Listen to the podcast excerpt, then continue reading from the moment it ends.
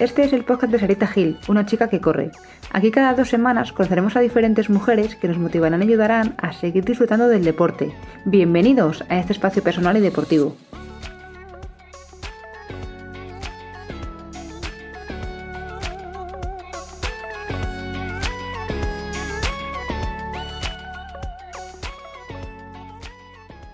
El ganador del último sorteo de Alltrix es Jonathan.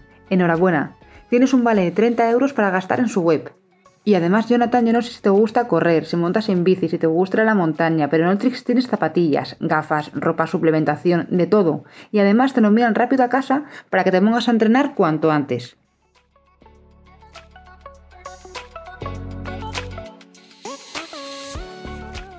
En este capítulo hablamos con Chantal, que se define a sí misma como deportista y apasionada del deporte, ya que prácticamente todo en su vida gira en torno a ello.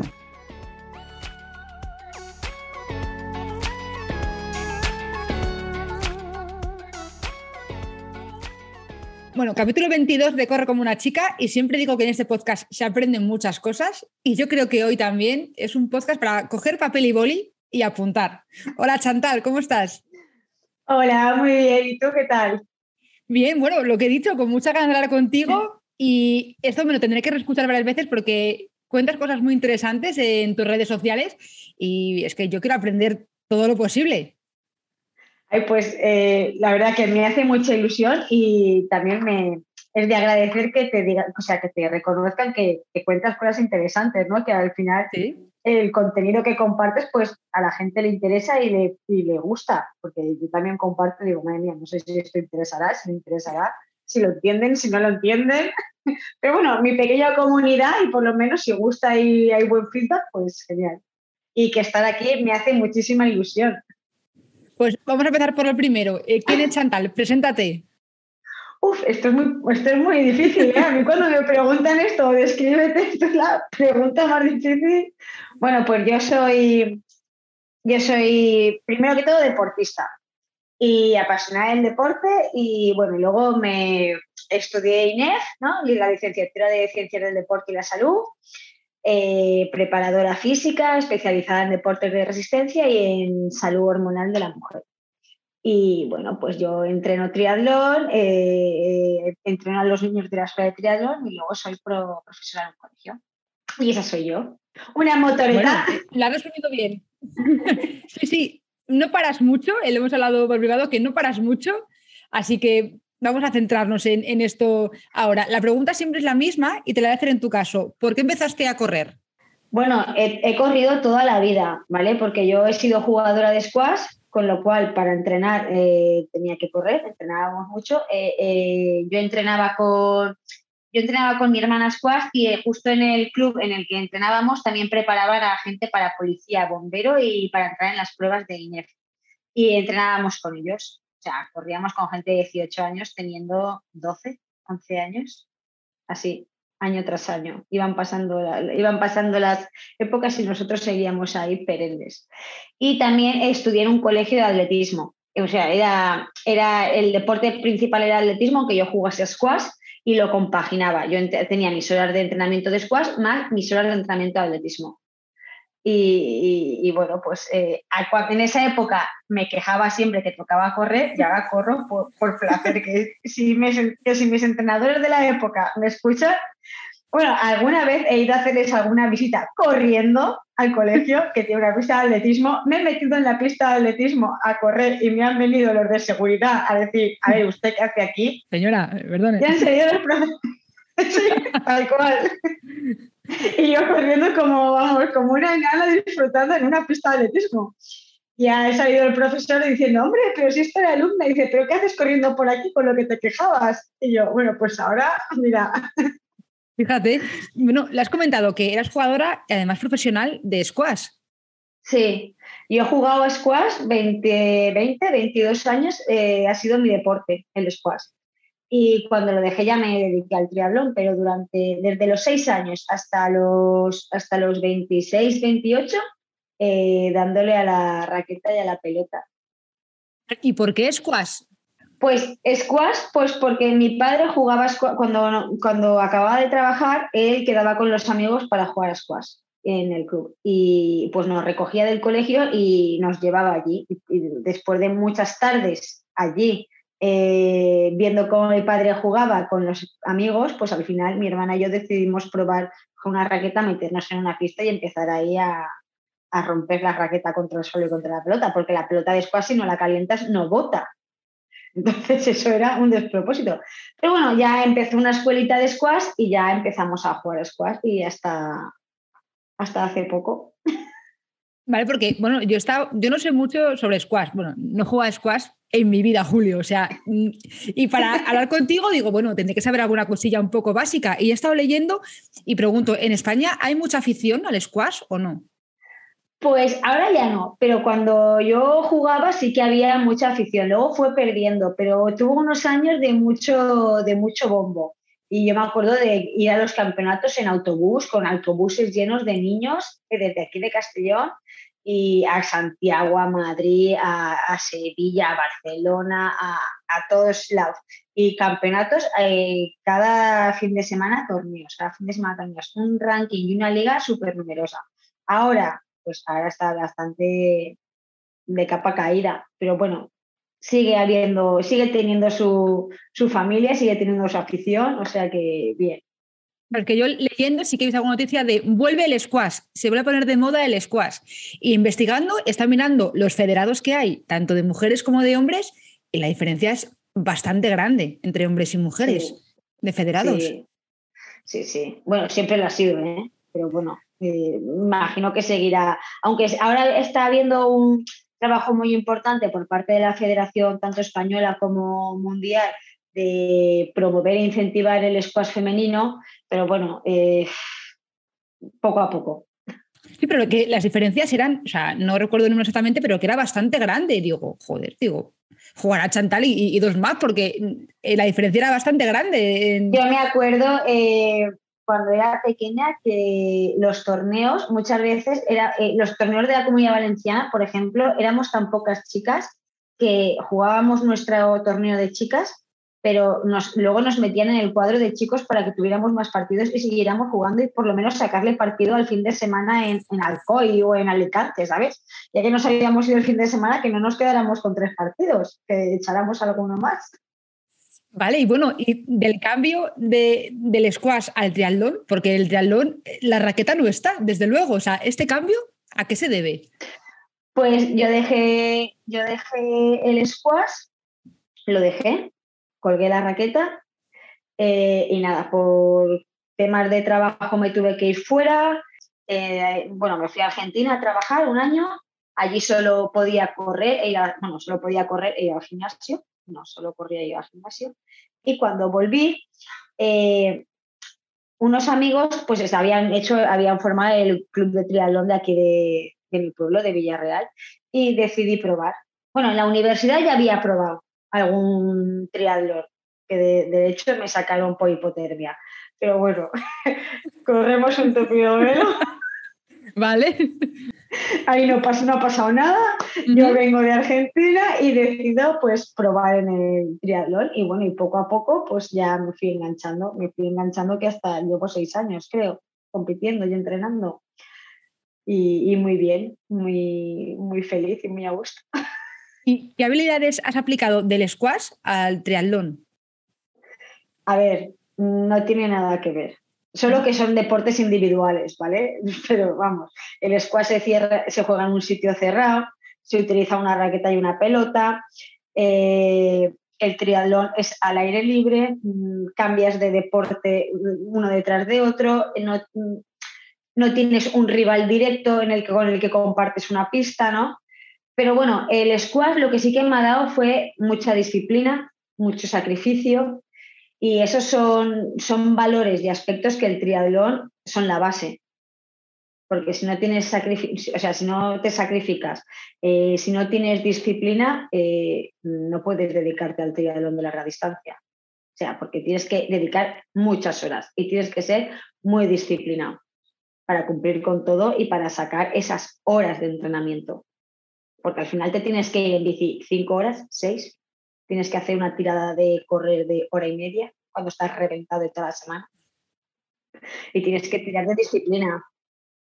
Los valores. Claro, no físico de es que tengo resistencia o tengo velocidad. Son los valores. Lo de detrás, lo que no se ve, ¿no? Lo que está. Lo ahí. de- sí, sí, sí, el backstage, o sea, el motor, el motor, porque al final eso es el motor de todo.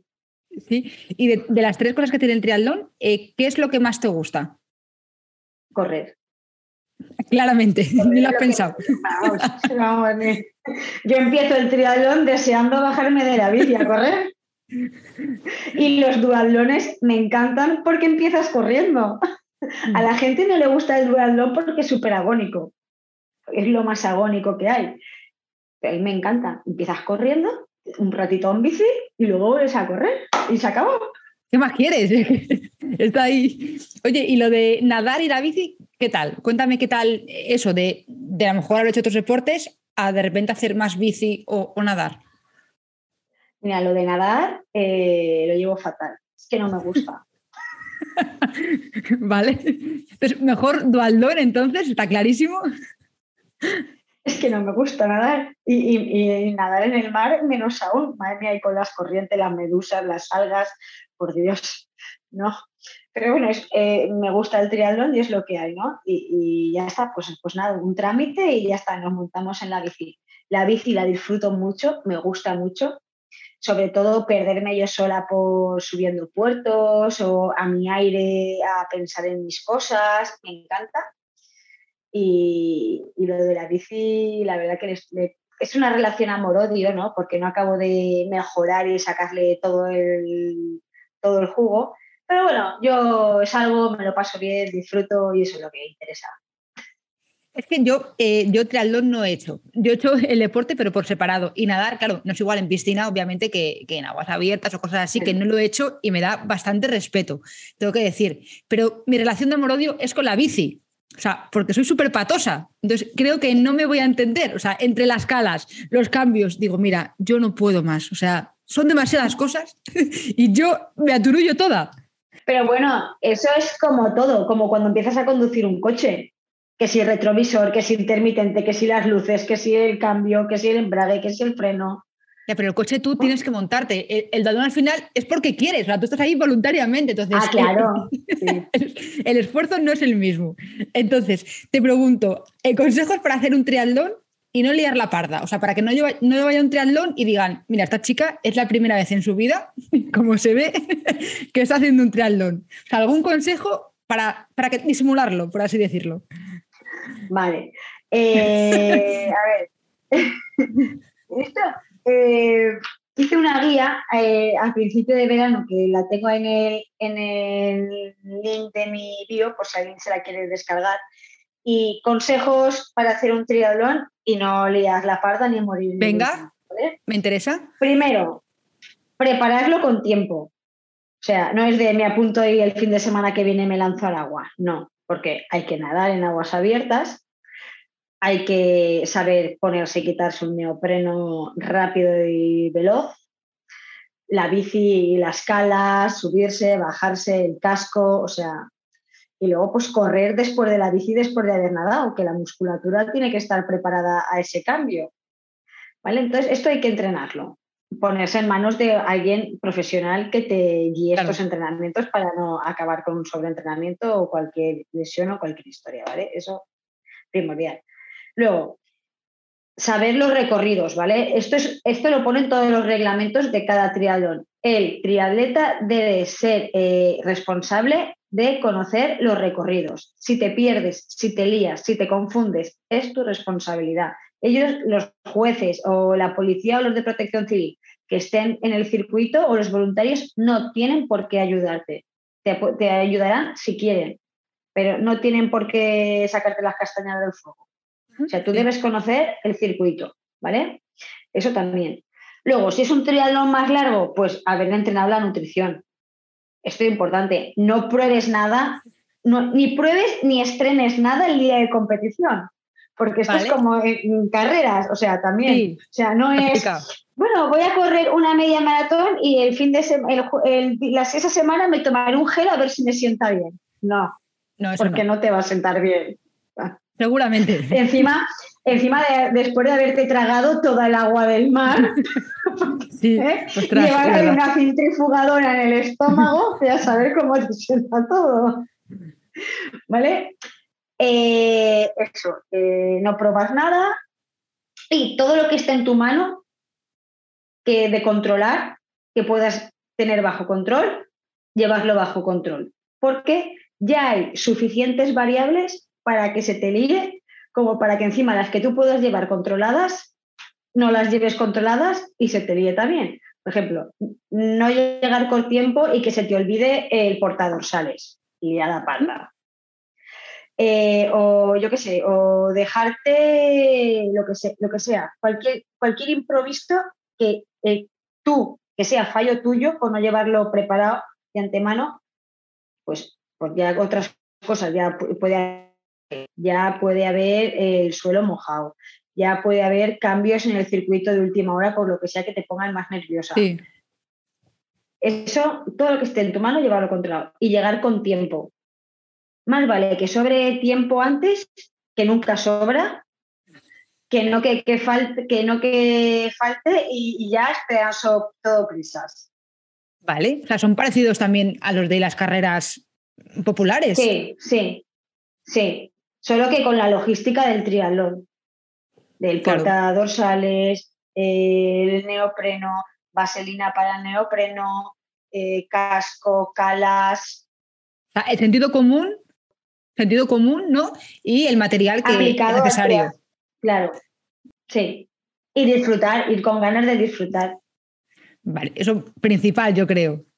Principal, principal. Vale, y quiero hablar contigo acerca de, de un reto solidario que hiciste, eh, que bueno, es el Coa Distance, que esto fue en mayo de 2021. Tú lo tomaste como Mm. un reto, pero quiero que cuentes exactamente en qué consiste esto. ¿En qué consiste la prueba?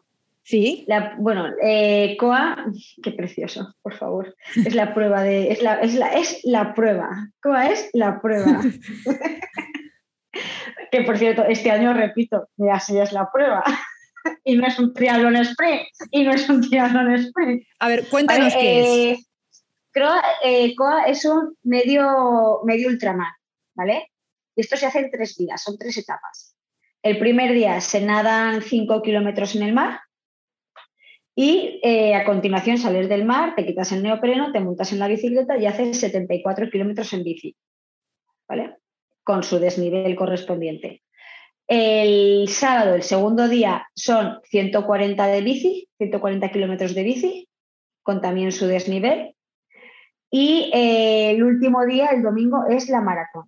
Se corre una maratón, ¿vale? Y tú tienes que ir con tu equipo de apoyo. O sea, tú llevas un coche detrás o, o donde sea, o quedas Sí. en puntos estratégicos que te va, eh, que te va pues, dando lo que necesites. eh, rellenar bidones, comida, ropa, Llevas tu equipo de, apoyo. Y, bueno, es, una prueba donde máximo son 40 participantes. El año pasado fuimos 20 de la única chica y bueno, es una familia. De hecho, tenemos un grupo de WhatsApp y es una familia y es que es coa. Es que no se puede explicar de otra manera, hay que vivirlo. Yo, mira, me gustó tanto que este año repito. No, pero eh, fuiste la única chica, que eso sí que lo he leído, que... ¿Y esto? Eh, ¿Tenías más presión tú por ser la única? O sea, ¿tenías algo mejor que demostrar por ser la única? ¿O te daba igual porque quieres pasártelo bien y ya está? A ver, cuando lo vi me cagué viva. Porque dije, Vale, es un buen resumen este. Me esperaba algo más filosófico, más de sí, porque representaba a las mujeres, tal. No, me cagué viva, ¿vale? Está bien. Dije, madre mía, me he metido en este tinglao, no hay más mujeres, Será por algo. el ridículo. Si no tengo tarjeta apuntada, será por algo. Vale, entonces, ¿qué pensaste? Aparte de eso, a continuación, ¿qué pensaste? Dije, bueno, al chantar, pues ya no tienes nada que perder. Bueno, no tienes nada que perder, ni nada que ganar, ni nada que demostrar. O sea, es que eh, para adelante ya está, te has metido tú solita aquí, a ti te gusta chafar todos los charcos, pues sale para adelante eh, a disfrutar y, y ya está, y a pasártelo lo mejor posible dentro de, lo que se puede pasar bien, ¿no? Dentro del sufrimiento de la prueba. pero no, la verdad que, que me sorprendió mucho y gratamente porque, vamos, eh, todos los coches de apoyo de todos los participantes te animan, o sea, es que te vas cruzando durante la carrera, durante, durante el recorrido. Antes de empezar cada día nos, reunimos todos para el desayuno y hacer un rezo. Eh, al llegar también todos se esperan hasta el último con un avituallamiento pues meta cada día. Eh, bueno, es una pasada. Y aparte, sí que tengo también entendido, Chantal, que te tomaste como un reto solidario, ¿no? Eh, con otra asociación. Sí, eh, con la Asociación del Sueño de Vicky, que es una asociación que recauda fondos para la investigación del cáncer infantil, porque la verdad que no, apenas eh, el presupuesto para la investigación del cáncer infantil es mm, de risa, o sea, más de risa no, de, llorar, que no es gracioso, es, es, muy, es muy lamentable el poco presupuesto que tienen. Y la verdad que se estudia muy poco y, las, y sí, lo llaman enfermedades raras, no, no, o sea, que son enfermedades de los niños y que hay que estudiarlas. No vale con ponerle el nombre de enfermedad rara. Vamos a ver, enfermedad rara. Tendrá un nombre y un apellido.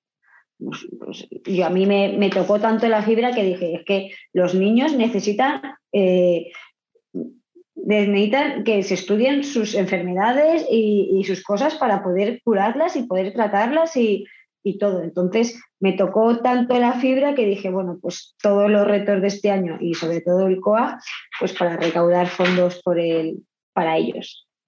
Y eso. Yo tengo que decir que sé que es lo del sueño de Vicky porque escuché un podcast, desde aquí recomiendo otro podcast, eh, que es de Hijos de la Resistencia, que habla con, con la chica. con Laura. Sí, con la chica de la fundación. Es súper interesante, o sea, eh, sí que además es la madre de, de Vicky.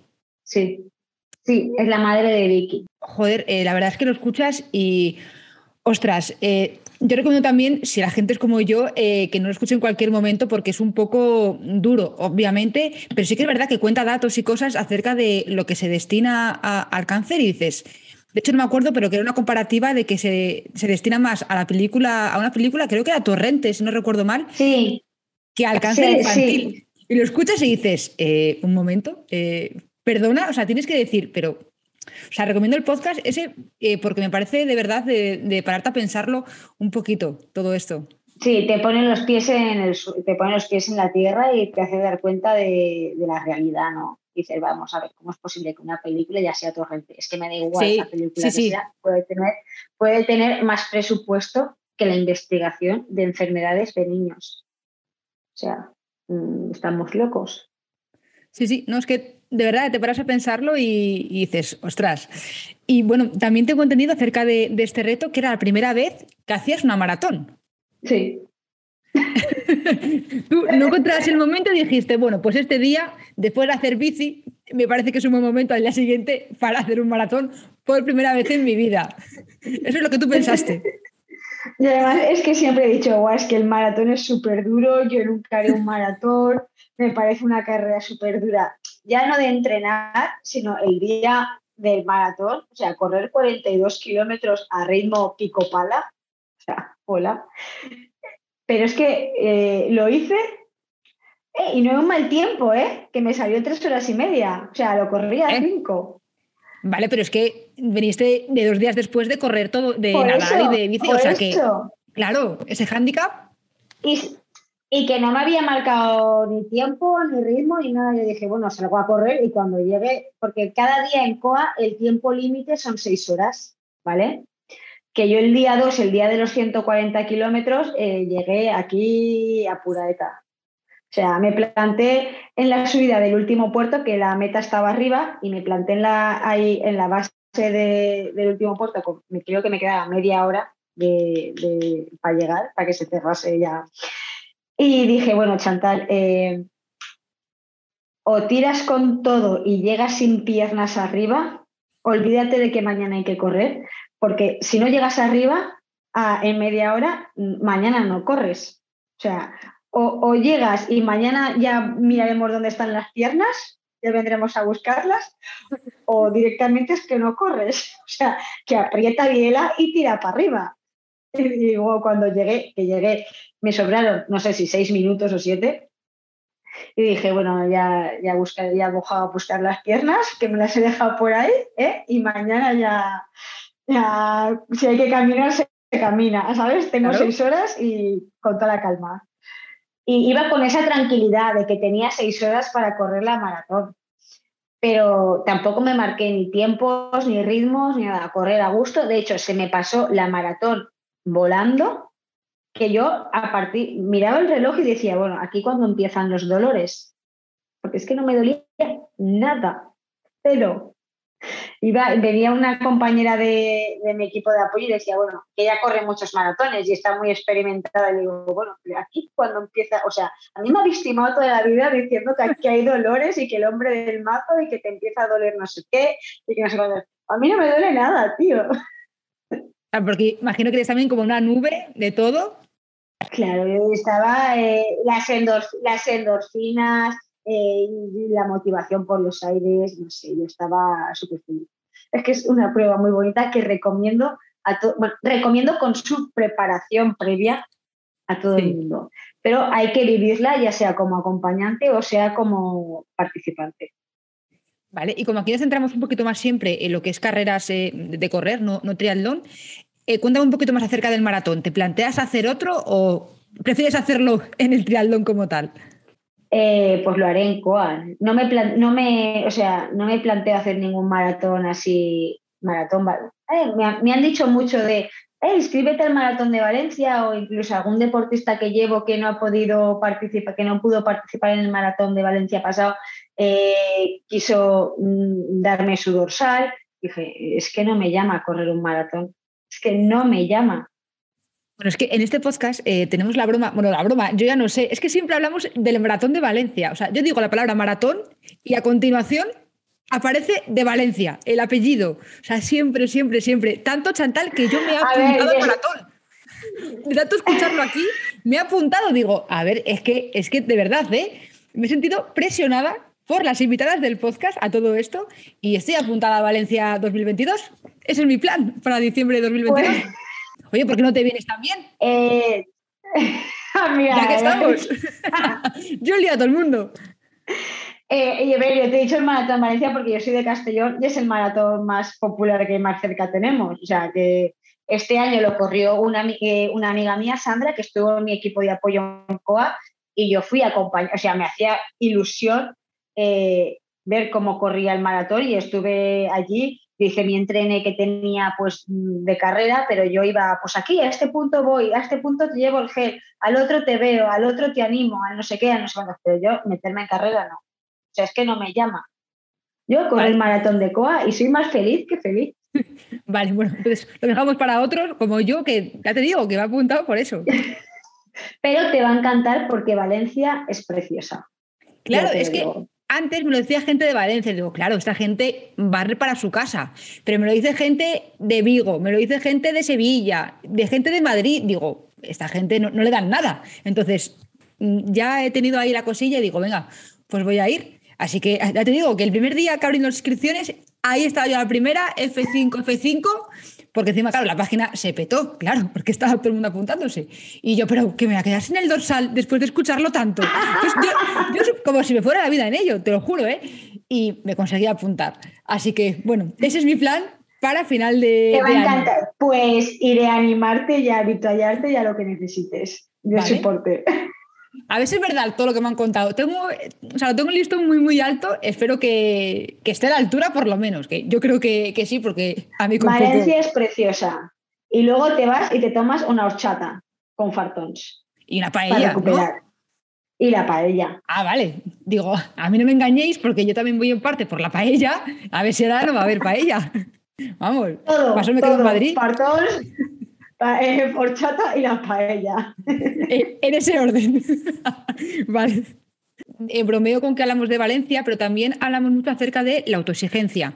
Y me llama la atención en, ti, que has sido jugadora profesional de squash, esto, ¿también te exiges mucho en triatlón? Porque claro, imagino que lo que comentabas antes, que eras muy disciplinada, pues lo que has comentado de los valores, ¿esto también te lo aplicas a día de hoy? ¿Qué es más por hobby el triatlón que antes que eh, eras profesional de ello? Sí, el, triatlón ahora mismo es más por hobby que por otra cosa y lo disfruto muchísimo porque al final me planto en una línea de salida de un triatlón y es que mm, me da igual el resultado, me da igual correr más rápido que más lento, eh, me da igual quedar mejor o peor porque no tengo que demostrar nada a nadie, no tengo patrocinadores a los que deber nada, no tengo que ganar sí porque sí, porque tengo que ganar porque el año pasado ya gané. O sea, yo me planto en una línea de salida a disfrutar y me da igual todo. Pero eh, el nivel de autoexigencia que yo tengo conmigo misma, ya no en el triatlón solo, sino eh, en el día a día, es, mm, enfermizo. ¿Vale? Y, esto eh, yo lo sé. Y, tengo muchas autodiálogos conmigo mismo de afloja un poco. No, no puedo. O sea, es que no, no puedo aflojar. No puedo. Es que esto me llama la atención porque yo tampoco quiero hablar de esto en, los podcasts, pero me lo han comentado tantas veces también aquí que nosotras mismas nos exigimos y exigirnos hacer la serie a este tiempo y llegar a este mínimo de marca y cosas así, cuando realmente esto es afición. O sea que mm, de aquí yo creo que ninguna verá las Olimpiadas, entonces que hay que calmarse un poco con todo esto a lo mejor, ¿no? Yo en esto de, por ejemplo, cuando tengo un tener de serie, eso de, yo eh, sé mis ritmos pero también hay que tener muy, muy presente el día a día, ¿no? Y tu carga de trabajo y, todo. O si te vas a las 5 de la mañana a hacer las series. Yo el año pasado entrenaba de 5 a 7 y media de la mañana. Cascarte eh, 5 2000 a las 5 y cuarto de la mañana, pues la verdad. Mm. O, llegar a, trabajar a las 8 al colegio con 25 kilómetros ya en las patas. Sí. Sí, sí.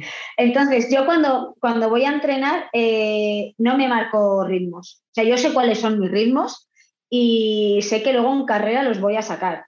Pero entrenando yo voy por sensación del esfuerzo. O sea, tengo que ir en tal zona, pues eh, la sensación de ese día en esa zona.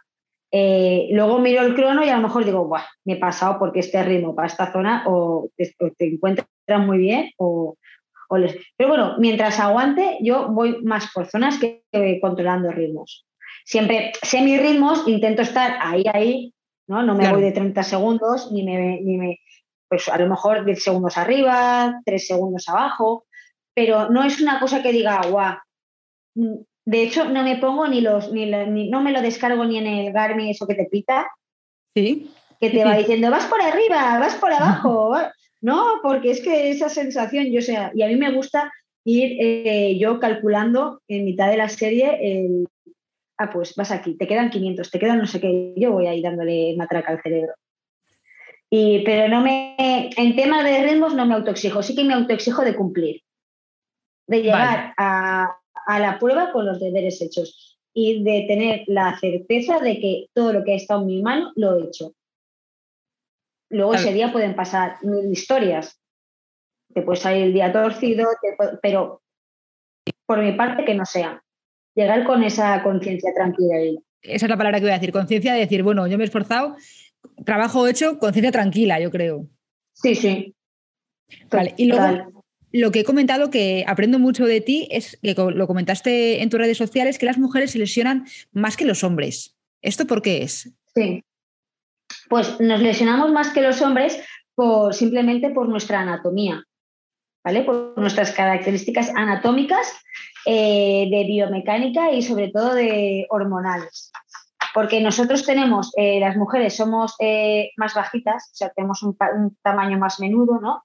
Por, regla general, hay, mujeres que son unos pinos, ¿vale? A mí, la verdad, que 10 centímetros más no me importaría medir, pero no es el caso por norma general somos de un tamaño más menudo y tenemos las caderas más anchas para poder dar a luz y poder gestar dentro del útero pues, un bebé, ¿no? Entonces, esta, esta pierna más corta y cadera más ancha hace el famoso ángulo Q del fémur, que hace que eh, el fémur esté como hacia adentro, ¿vale? Con un ángulo, los, los, hombres tienen el ángulo de unos 8 grados, nosotros tenemos 15 grados este, este ángulo, que hace que las rodillas caigan más para adentro y, por ejemplo, tengamos más lesiones de rodilla o de tobillo debido a nuestra anatomía, ¿vale? Por esto, por este patrón simplemente. Y luego, pues a nivel hormonal, pues claro, nosotros eh, somos cíclicas eh, a lo largo de un mes, 35 días eh, más o menos. nuestras hormonas van fluctuando, van cambiando. hay unas que nos relajan más, hay otras que nos relajan menos, hay unas que nos hacen estar más fuertes, hay otras que menos, y esto también afecta a nuestro tejido muscular, nuestros ligamentos, nuestra capacidad de resistencia. Entonces, mm, esto hay que tenerlo claro, o sea, ser conocedores para saber cuándo podemos autoexigirnos más, cuándo tenemos que mm, bajar un poquito la carga, cuándo tenemos que hacer trabajo más preventivo porque nuestros ligamentos están más laxos por la hormona que estamos segregando en esa fase en la que estamos. Entonces, esto también eh, hay que tenerlo muy en cuenta. Pero ¿y las lesiones de las mujeres, las más típicas como corredoras o como deportistas, cuáles son? Pues sería eh, eh, rotura del ligamento cruzado anterior de rodilla. Esto es lo de los futbolistas, ¿no? Sí. lo de los futbolistas, pues las mujeres. Sí, pero a mí me suena siempre a eso. Yo veo noticias y no sé qué se ha lesionado. ¿De qué? De eso. Siempre, es eso, o, casi siempre. El diagnóstico está claro. Sin ser yo médico. El ligamento cruzado anterior es una de las más comunes que además se da en la fase premenstrual y menstrual, ¿vale? Porque nuestros ligamentos están más laxos y tenemos menos capacidad de reacción, con lo cual eh, a la hora de proteger ante un estímulo que desestabilizador, mm, la información llega más tarde, con lo cual mm, ya se ha hecho el estropicio. Entonces, eh, el cruzado. Eh, luego también la cintilla iliotibial, la típica lesión del corredor. Y también, eh, bueno, condromalacia, esguincer de tobillo también, pero por lo mismo, por el, por el tema de la laxitud ligamentosa, ¿vale? Dependiendo qué fase. Y, eh, bueno, la oscilación de cadera también. La oscilación de pelvis también es muy, es esto no es una lesión, es una, es una anomalía biomecánica pero eh, desemboca en eh, la cintilla, en lesión de cintilla iliotibial, ¿vale? Pero todo viene por lo mismo, por la anatomía que tenemos de caderas más anchas, pelvis más anchas y que hace que el fémur esté más, haga un, más grados. Claro, es que mujeres y hombres no somos iguales ni anatómicamente ni fisiológicamente, claro. No, esto es así. A ver, ¿a qué hombre, qué hombre le has visto tú con bombo y un, y un bebé dentro? a ninguno. Pues ya está. Claro, no sé si es que, no quiere decir. Es que no es lo mismo. O sea, somos diferentes. Que no quiere decir que ante la ley seamos diferentes, porque al final todos tenemos las mismas, pero físicamente, fisiológicamente, no somos iguales. Es que no hay que mezclar churros con merinas. O sea, una cosa es, una cosa, es que, otra cosa. Y otra cosa es otra. O sea, eso una cosa es la igualdad eh, aplicada efectivamente sobre la ley o sobre los derechos que tenemos cada uno como personas y otra cosa es que seamos físicamente iguales o no.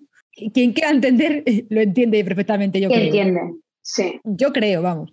Y también te quiero preguntar respecto a las fases menstruales y al rendimiento deportivo, porque claro, cada fase menstrual también es diferente. Entonces, esto explícalo tú, que lo haces mejor que yo, que yo solo te lo he leído a ti, así que explícalo tú. Vale, pues eh, el tema de las fases, vale. las mujeres somos cíclicas y el ciclo menstrual, pues entre 25 y 35 días es lo normal. Pongamos 30 eh, días, un mes. Entonces, durante ese mes pasamos por diferentes fases, ¿vale? Entonces, los siete primeros días más o menos, que serían los del sangrado, ahí eh, estamos muy bajitas a nivel hormonal porque es cuando estamos, el sangrado es que el endometrio se desprende, ¿vale? Entonces, el sangrado no es más que el endometrio, que las paredes del endometrio que se desprende y luego se regenera. No ha habido, no ha habido fecundación del óvulo, no hay embarazo, con lo cual el, endometrio se desprende y es lo que sangramos. Y luego se regenera. Entonces, ahí a nivel hormonal estamos muy bajitas. Cual nuestra capacidad de trabajo es eh, muy bajito, o sea, soportar cargas. Ahí tenemos que hay, hay, deportistas que rinden o se, esfuerzan igual y ya está. Pero sí que tenemos que ser conscientes de que ahí nuestro nivel hormonal es muy bajito, cual más vale ejercicios preventivos, de corrección postural, eh, yoga, pilates, mm, actividades que requieran de poca carga, de, de soportar poca carga e intensidad, ¿vale? Luego, desde el día 7 hasta la ovulación, que sería el 12-14, día 12-14, pues ahí ya los niveles de estrógenos y progesterona van subiendo, ¿vale? De manera progresiva. Y en esta fase nos sentimos todopoderosas. O sea, es que podemos con todo. Échanos los kilos a las barras que quieras, échanos las series que quieras y además mentalmente estamos súper fuertes, que somos súper disciplinadas, súper... O sea, que todo lo que nos echen a por ello, ¿vale? Entonces, esta es una, una, buena fase para meter carga de trabajo, ¿vale? Sobre todo de, resistencia. Vale. Eh, luego viene eh, los dos o tres días de la ovulación, aunque la ovulación solo es un momento puntual, pero abarca dos o tres días la fase, ¿vale? Y ahí, pues sé que hay que bajar un poquito la carga, no tanto como en la fase menstrual, pero sí que hay que, hay que ajustar un poquito los niveles. Podemos hacer sobre todo trabajo de pliometría, de saltos, ¿vale? Pero con mucho descanso, con descansos generosos para recuperar bien. Y luego viene la fase lútea, que sería desde la ovulación hasta que volvemos a empezar a sangrar, ¿vale? Hasta los días, hasta el día previo a donde comienza otra vez el sangrado, que ahí eh, eh, los estrógenos han bajado en que es la hormona que nos hace sentirnos tope poderosas. Sí. ¿Vale? Y la progesterona está por las nubes, que es la que nos hace que nos sentamos, eh, vamos, eh, como una noria de emociones, lloramos, nos irritamos, estamos felices y todo esto en un minuto. ¿Vale? Y con nosotras, o sea, si no nos soportamos nosotras, imagínate cómo nos va a soportar el que tenemos al lado. Pues sí, entiendo. Me suena eso.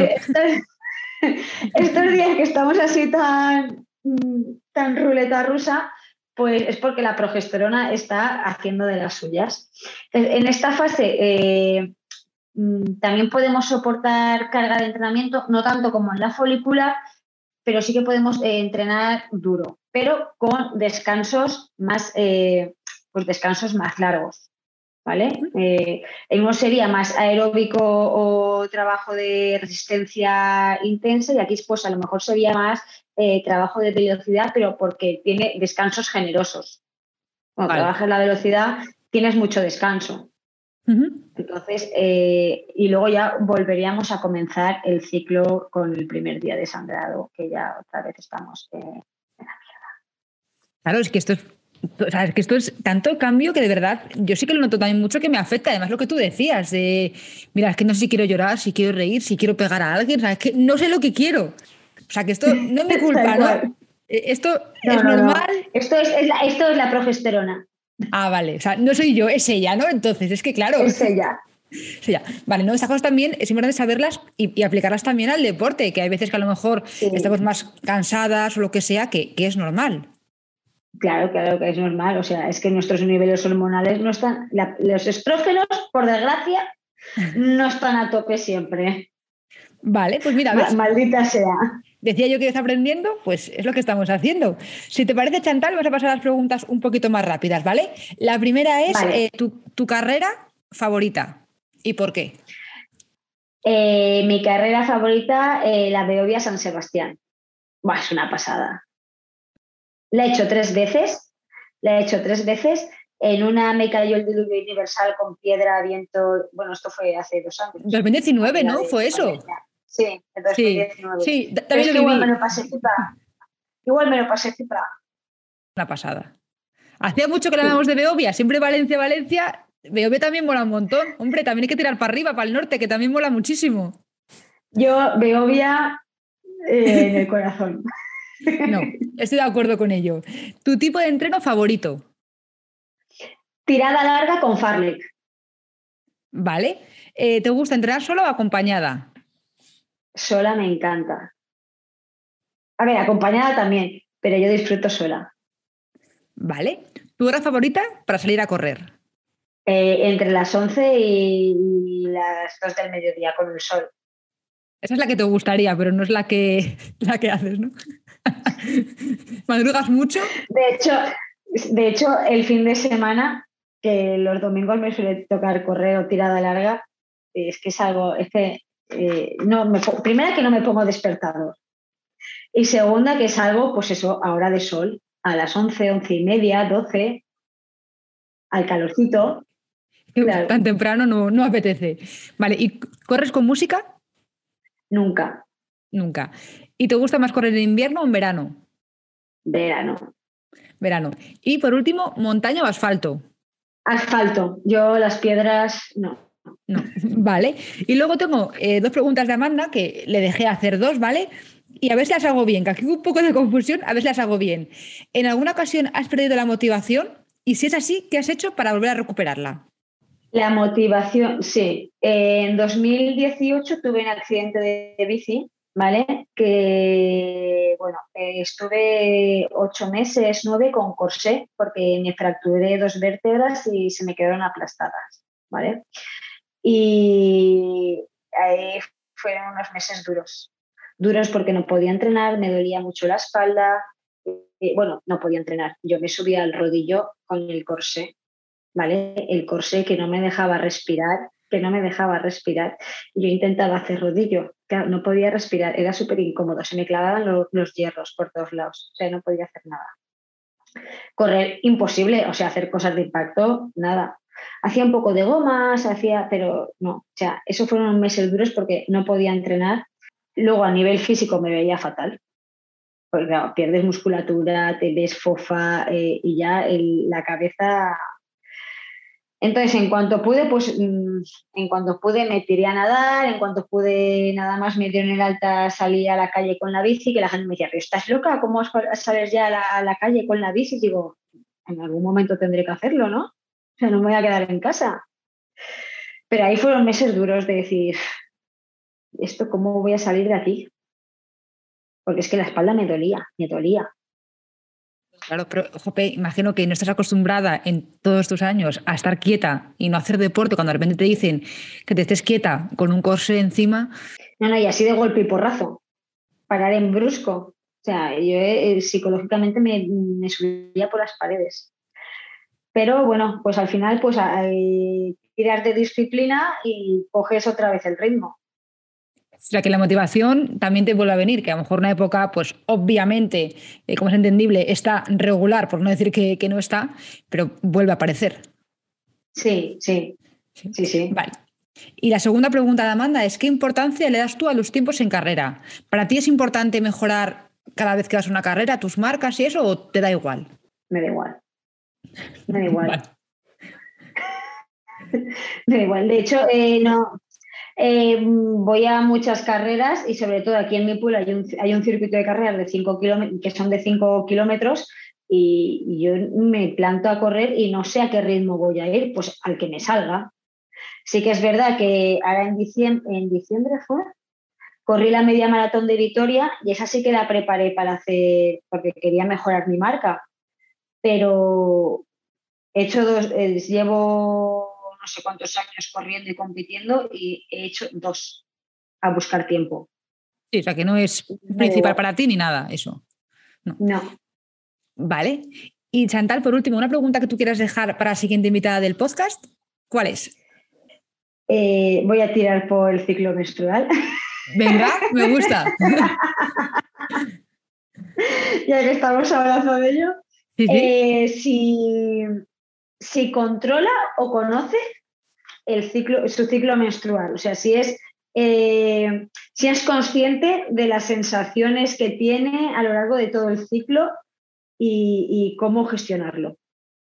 Se tiene en cuenta también a la hora de entrenar, ¿no? O, lo tenemos y lo aguantamos y ya está. o, a lo mejor no de a la hora de entrenar, sino que se conoce las sensaciones y dice, Buah, pues ahora estoy ovulando y me voy a sentir fatal entrenar. O sea, que ella relaciona las sensaciones, aunque no sea consciente de decir voy a adaptar los entrenes, pero sí de decir, eh, bueno, me siento así porque me va a bajar la regla en cinco días y, ya sé que me va a salir una birria. O, ¿Sabes? Vale, vale, me gusta, me gusta la pregunta. Pues Chantal, no sé, yo he aprendido, ya aprendo mucho, lo he dicho y lo quiero dejar todavía más claro, pero bueno, si tú quieres añadir algo más que a mí se me haya ido por lo que sea, porque hemos hablado de muchas cosas diferentes, yo, pues nada, que la mujer, ¿no? Que empoderar a la mujer, que, que no se sientan presionadas ni nada, que salgan a disfrutar, a hacer deporte, que, es lo, que es lo mejor y lo más maravilloso del mundo mundial. Que te libera la mente, el cuerpo y, vamos, lo mejor. Y que si te quieres apuntar a la carrera, aunque sean todos chicos, y tú quieres hacer una carrera, que vayas también. ¡Pa'lante! ¡Qué madre! Te vas a pasar pipa y te van a, te van a cuidar más. Te van a cuidar más. Claro que sí. No, sí, sí. Que, que hay que apuntarse a las cosas, hombre. Hombre, yo, mira, yo he aprendido en esta vida que lo que te apetezca, que tires para adelante. Que da igual que estés sola que acompañada. Y si te apetece, oye, que nadie te quite ese gusto. Pues ya está, pues es que es un final maravilloso y un mensaje creo que muy claro, Chantal. Gracias por participar en el podcast, por todo lo que has enseñado, que es un poquito diferente por, oye, que triatlón no lo nombramos mucho aquí en el podcast, pero me hace mucha ilusión contar contigo, así que nos vemos en Valencia como mínimo. Hombre, por supuesto, iré, iré, ¿eh? iré a verte y a Marte y a lo que necesites. Yo también espero ir, que a lo mejor lo he dicho muy pronto y a lo mejor en noviembre digo, mira, paso, ¿eh? Paso del podcast, paso de Valencia. No. Paso de la vida. No, yo creo que, bueno, ahora tengo ganas, pero más adelante a lo mejor, a lo mejor no. Pues cuando no tengas ganas, sigues entrenando. Sí, a ver, lo que has comentado, ¿no? Que la disciplina también se entrena. Sí, sí, la disciplina no aparece por ciencia infusa, eso hay que entrenarlo. Perfecto, Chantal. Pues muchas gracias por participar. Gracias a ti por, por quererme aquí en tu podcast, que a mí me ha hecho mucha ilusión. A mí también, espero que la gente haya aprendido mucho y que se le haya pasado igual de bien que nosotras, mínimo. Sí, espero que Gracias, Chantal. Nada, a ti.